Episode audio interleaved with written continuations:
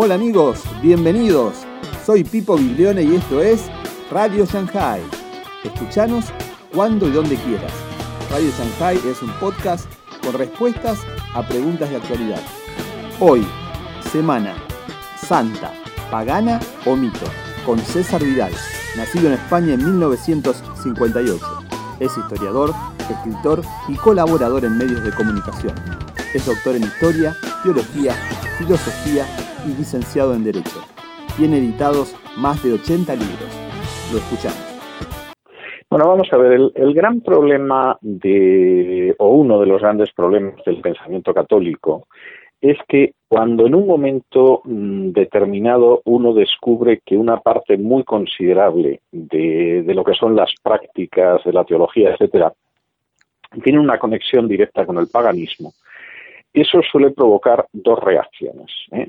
Estoy insistiendo en el hecho de que cuando se descubre, es decir, cuando, cuando no se ha descubierto sí, cosa semejante, sí. pues uno lo practica y punto. Pero cuando se descubre, y eso, y eso ha sucedido con muchas personas a lo largo de la historia, eso suele provocar dos reacciones. Una es la reacción de Simone Weil, que fue una judía que en un momento determinado se convirtió al catolicismo y acabó fuera de la Iglesia Católica por coherencia. En el caso de Weil, la idea era, aquí hay tanto paganismo dentro de la Iglesia Católica que hay que llegar a la conclusión de que el paganismo tiene que ser cierto. Mm porque si no la Iglesia no lo hubiera absorbido. Y entonces deberíamos absorber pues también a los pitagóricos, a los epicúreos, a los estoicos, etcétera, otras formas de pensamiento pagano, porque no cabe la menor duda de que, de que la Iglesia Católica esto lo ha absorbido e incluso puesto que muchos de esos existían antes que la Iglesia Católica, pues bueno, eh, deberíamos aceptar también las religiones anteriores al cristianismo, como pues el budismo,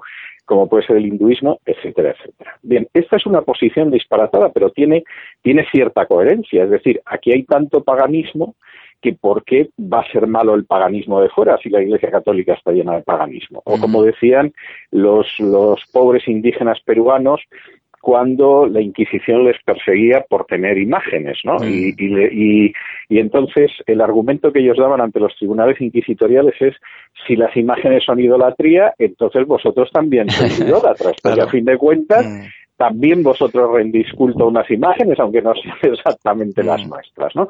Entonces esa es una reacción. La otra reacción, eh, que es la reacción opuesta, pues es decir, eh, bueno, no solamente es que esto se da dentro del seno de la Iglesia Católica, sino que esto se podría rastrear hasta eh, los mismos orígenes del cristianismo, ¿no? Uh -huh. Y entonces, pues bueno, el cristianismo original, el cristianismo primitivo tendría esos elementos. Uh -huh.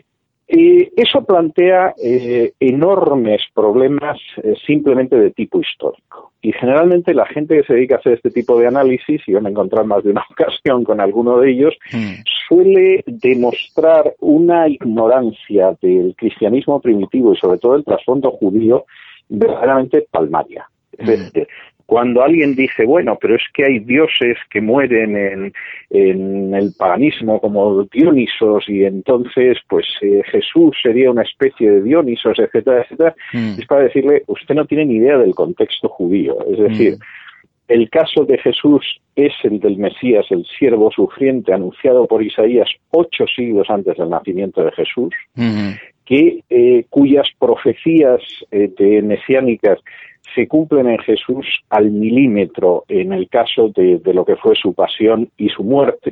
Mm. Y eso no tiene nada que ver con el paganismo, o sea, es una construcción teológica totalmente distinta que aparece en Isaías y aparece en, otros en otras partes del Antiguo Testamento, como también en el caso de Zacarías, y que lo que refleja en última instancia es que Jesús tenía una conciencia muy clara de cuál era su misión, es decir, no, no le crucificaron porque salieron mal las cosas y a ver qué nos inventamos para justificar el fracaso, mm. sino que Jesús tenía una idea muy clara de cuál era su misión, que el, el, Mesías, que es Jesús, es el siervo sufriente anunciado por Isaías, y que eso no fue tampoco algo que inventó el cristianismo para ver cómo salimos de que hayan terminado crucificando al Mesías, sino que eso es algo que aparecía en el judaísmo anterior a Jesús. Es decir, la idea de que, de que el Mesías iba a ser un siervo sufriente que moriría en expiación por los pecados de muchos, que se consideraría que era Dios el que lo había condenado,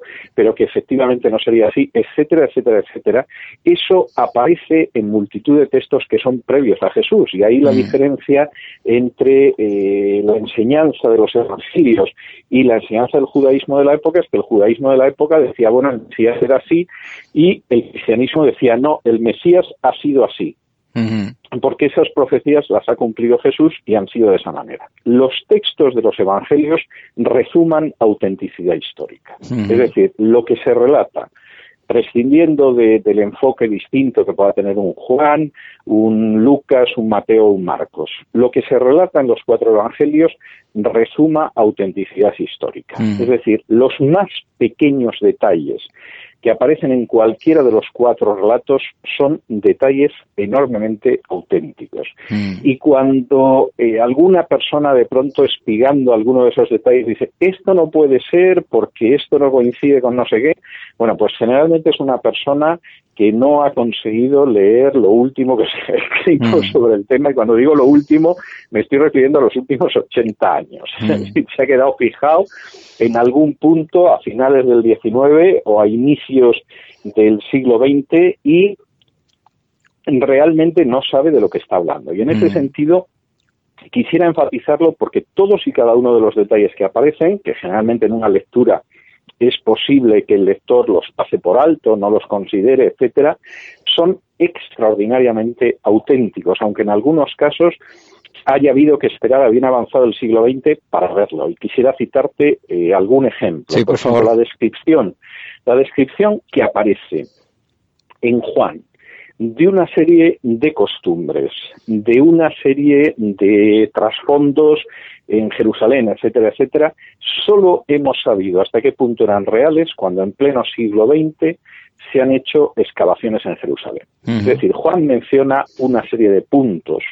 en el Evangelio y en la parte de la pasión, etcétera, una serie de puntos sobre eh, la propia eh, geografía de Jerusalén, por decirlo de alguna manera, que por supuesto durante décadas los liberales se partían de risa diciendo que Juan, que era un escritor del siglo II, etcétera, etcétera, pues se lo había inventado. Mm. Bien, bueno, pues ahora lo que sabemos es que Juan con, yo diría que con mucha seguridad es un evangelio muy antiguo, es decir, seguramente es más antiguo que alguno de los sinópticos y reproduce una Jerusalén que ya no hubiera podido ser reconocible después de la destrucción de Jerusalén en el año 70. Es decir, quien está hablando ahí es un testigo ocular describe, pero de una manera enormemente minuciosa, lo que es, eh, en fin, las calles, los enclaves, los lugares por los que se movía Jesús, aunque algunos de ellos no hayan sido excavados hasta el siglo XX. En cuanto a lo que es el proceso de Jesús por parte de, Pilato, y yo solo lo explico en uno de los posts, me parece que es el post del viernes, la forma en que está descrito el tipo de proceso que se producía en, las provincias del imperio es absolutamente impecable. Los evangelios casi casi reproducen las fórmulas legales romanas de ejecución de una persona en la cruz. O sea, ahí los detalles son detalles tanto en cuanto a la crucifixión como en cuanto a la disposición del cadáver, como en la manera en que se llevó el proceso ante Pilato, absolutamente irrefutables. Incluso la misma costumbre de soltar un preso en la Pascua, que bueno, hay quien ha dicho, ah, esto es un invento para meter por aquí a Barrabás mm. y en fin, cargarle la culpa a las autoridades del templo, eso aparece en el Talmud. Es decir, cualquier persona que conozca las fuentes judías, y de nuevo yo lo comento en estos posts, sabe que esa costumbre existía y aparece, pero muy claramente fundamentada en el propio Talmud. Era, era una costumbre de la época. Como muchos otros de los aspectos que aparecen en el relato de los evangelios. Incluso cuando en un momento determinado se habla de la gente que va a detener a Jesús, en el Evangelio de Juan y alguno dice el término militar es un término erróneo. El término militar es absolutamente correcto y mm. tiene sus paralelos en Josefo y en otros autores de la época. Mm. El lavado de manos de Pilato es una costumbre de la época y yo en este post cito paralelos en ese sentido. Incluso mm. la fórmula que al final Mel Gibson quitó de su cruenta película Mm. de, de caiga su sangre sobre nosotros, etcétera, etcétera, y que algunos Mm. dicen que es un invento antisemita del Evangelio, etcétera, Mm. es una fórmula que aparece también en el Antiguo Testamento y es una fórmula judía que se utilizaba para insistir en la inocencia de intenciones, en la Mm. pureza de intenciones cuando se ejecutaba a alguien, ¿no? Es decir, estamos tan seguros de que se le ejecuta de la manera correcta que sí que, que hasta podemos decir sería el equivalente a que me caiga aquí muerto ahora mismo si Sí, esto no sí. es verdad, ¿no? Y estamos absolutamente seguros de que el personaje es un personaje que merece la muerte y eso tiene paralelos en el Talmud también. Mm. O sea, pero además paralelos clarísimos. Entonces, cuando determinadas personas que, que bueno, eh, fundamentalmente maman de lo no más eh, florido de la teología alemana, Mm. ya muy pasada, ¿no? De pronto presentan esto como un gran descubrimiento y lo enseñan y todo lo demás. A mí personalmente me da mucho bochorno, porque claro, es como una Mm. persona que llegara a un pueblo atrasado, les enseñara el candil de aceite y les dijera que es el último invento Sí. en dar Ujú. luz dentro de una casa, ¿no? Que, bueno, es que Jesús no iba a morir, pero mira tú por dónde salieron mal las cosas, acabó colgando de Mm. una cruz, en fin, tuvieron que pensar a ver qué decían. Mm. Bueno, eso lo único que indica es un desconocimiento de las fuentes judías verdaderamente Ujú. pasmoso. Porque las fuentes judías, incluyendo Qumran, que tú lo acabas de mencionar, todo el mundo tenía claro que el siervo de Yahvé que aparece en Isaías 53 era el Mm. Mesías. Mm. Que luego el judaísmo posterior esto haya intentado cada vez negarlo más, porque como decía Rashi, que fue el gran eh, teólogo judío, el gran maestro judío de la Edad Media entre los Askenazíes, es que resulta que este se parece muchísimo al Mesías cristiano, ya es otro cantar. ¿eh? Y que se haya ido distanciando precisamente porque, claro, las coincidencias saltan a la vista. Ujú. Pero en todo el judaísmo anterior a Jesús y todavía unos siglos después, la visión de los judíos es que, por supuesto, que el siervo de Yahvé, que va a sufrir, que va a morir, que va a ser escarnecido, que se haya llevado como una oveja al matadero, etcétera, Mm. es el Mesías. Ujú. Y esa es una cuestión que no se inventan los discípulos de Jesús, Mm. es que es que se había escrito ocho siglos antes y a mí Mm. eso me parece importante. Como me parece importante el hecho de que los evangelios y sobre todo en esa parte muestran una solidez histórica que es verdaderamente impresionante, pero además Mm. en, en multitud de detalles que que en fin yo recojo algunos en estos posts que voy a publicar, pero que Mm. muestran hasta qué punto son textos muy meticulosos y textos muy cuidadosos, en- incluso en el empleo de términos técnicos. Mm. Y en ese sentido, claro que lo que aparece ahí es, es más que fiable, ¿no? O Mm. sea, eso no tiene, no tiene más vuelta de hoja. Es- el- la teología liberal a mí me parece muy pobre. O sea, tengo que reconocerlo y creo que lleva dos siglos repitiendo una serie de sandeces que va a seguir repitiendo indefinidamente, pero que no se sustentan en un análisis Mm. de las fuentes. Sí, claro, no cabe la menor duda. Es decir, Jesús tenía unas pretensiones que no eran las de ser un rabino reformista, como le Mm. gustaría a alguno, o ser, pues, eh, ¿qué te voy a decir yo? Un maestro de moral, como muchos otros, porque si Mm. fuera así, Jesús no sería incómodo. Es decir, Mm. Jesús sería aceptable, pues, como muchos maestros de moral, desde Sócrates a, a Buda, pasando pues por el propio Jesús. Es decir, no tendría más historias. El problema es que las pretensiones de Jesús sí son enormemente serias e implican un cambio en la persona. Tú lees a Sócrates te puede causar más o menos admiración o te puede sobrecoger más o menos. Vamos a ver, Sócrates en ningún momento se le ocurrió decir que yo soy el camino, la verdad y la vida. O sea, yo soy el que no sabe nada y el que pregunta para intentar saber. Y eso, digamos que es bastante aceptable para cualquier ser humano.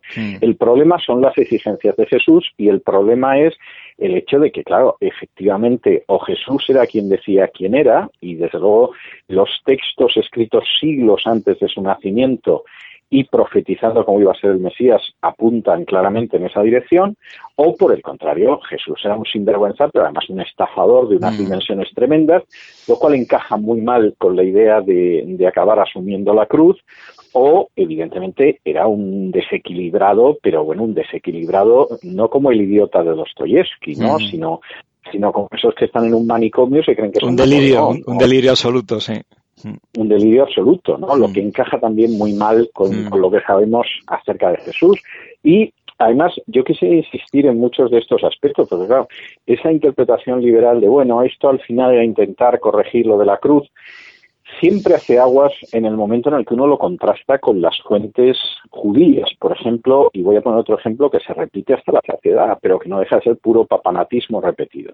Mm. Es decir, la idea de que la doctrina de la segunda venida de Jesús, pues es un invento, porque se les ha muerto en el camino el Mesías y algo hay que mm. decir, pues que volverá, ¿no? Entonces, supuestamente eso es una invención cristiana, mm. no tiene paralelos, etcétera. Eso no es cierto. Eso no es cierto. En el Talmud aparecen muchos pasajes la idea de que efectivamente el Mesías vendría, el Mesías moriría, sería ascendido al cielo y regresaría para implantar su reino. Es decir, eh, por supuesto, claro, el Talmud no dice y además es Jesús, o sea, ya faltaría más. Pero, pero esa visión del Mesías que viene una primera vez, que efectivamente es, eh, se le da muerte, que asciende a Dios y que va a regresar una segunda vez para implantar su reino en toda su plenitud, aparece en el Talmud en distintos pasajes. Y hay hasta algunos pasajes de discusiones un tanto peculiares, yo diría que hasta divertidas, de los rabinos que calculan el tiempo que va a mediar entre la primera y la segunda venida. Es decir, eso no es una invención del cristianismo intentando ver cómo arreglamos que aquí se nos ha muerto Jesús, sino que tiene paralelos muy claros en, en, el mismo Talmud, en la misma interpretación del Antiguo Testamento que han hecho los judíos a lo largo de siglos. Un enfoque muy distinto de ese enfoque enormemente sombrío y lúgubre que tiene en España la Semana Santa. Y cómo esas mismas realidades se pueden ver de una forma alegre y gozosa porque se sabe que hay una tumba vacía y que se ha producido una resurrección y por lo tanto el enfoque de esa realidad es un enfoque netamente bíblico. Si te gustó el programa, dale like y compartilo en tus redes sociales. Nos despedimos con Rescue Band y el tema La Cruz. Gracias por escucharnos. ¡Chao!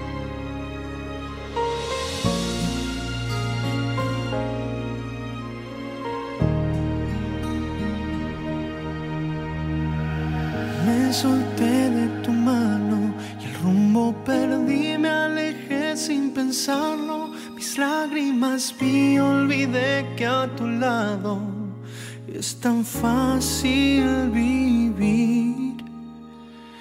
Me olvidé de tus brazos y al suelo caí, me cansé de intentarlo. Y ayer me rendí, destruí en mil pedazos mis por ti y el latir de mi corazón se detuvo dentro de mí. Lentamente empiezo a morir si no estás tú.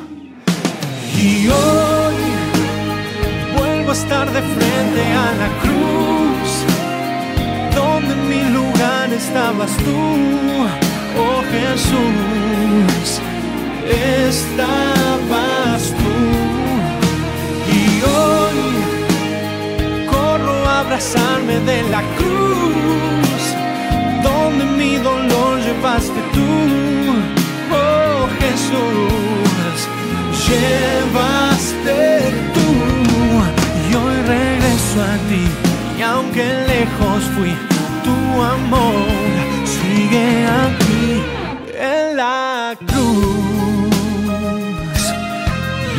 En cruz navegué entre mi llanto y a solas me hundí, extravié en el espacio la luz que antes vi, encontré tan lejano el cielo de mí y el latir de mi corazón se detuvo dentro de mí. Lentamente empiezo a morir si no estás tú. Y hoy vuelvo a estar de frente a la cruz estabas tú, oh Jesús, estabas tú.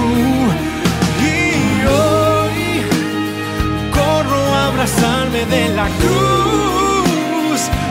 donde mi dolor llevaste tú, oh Jesús, llevaste tú.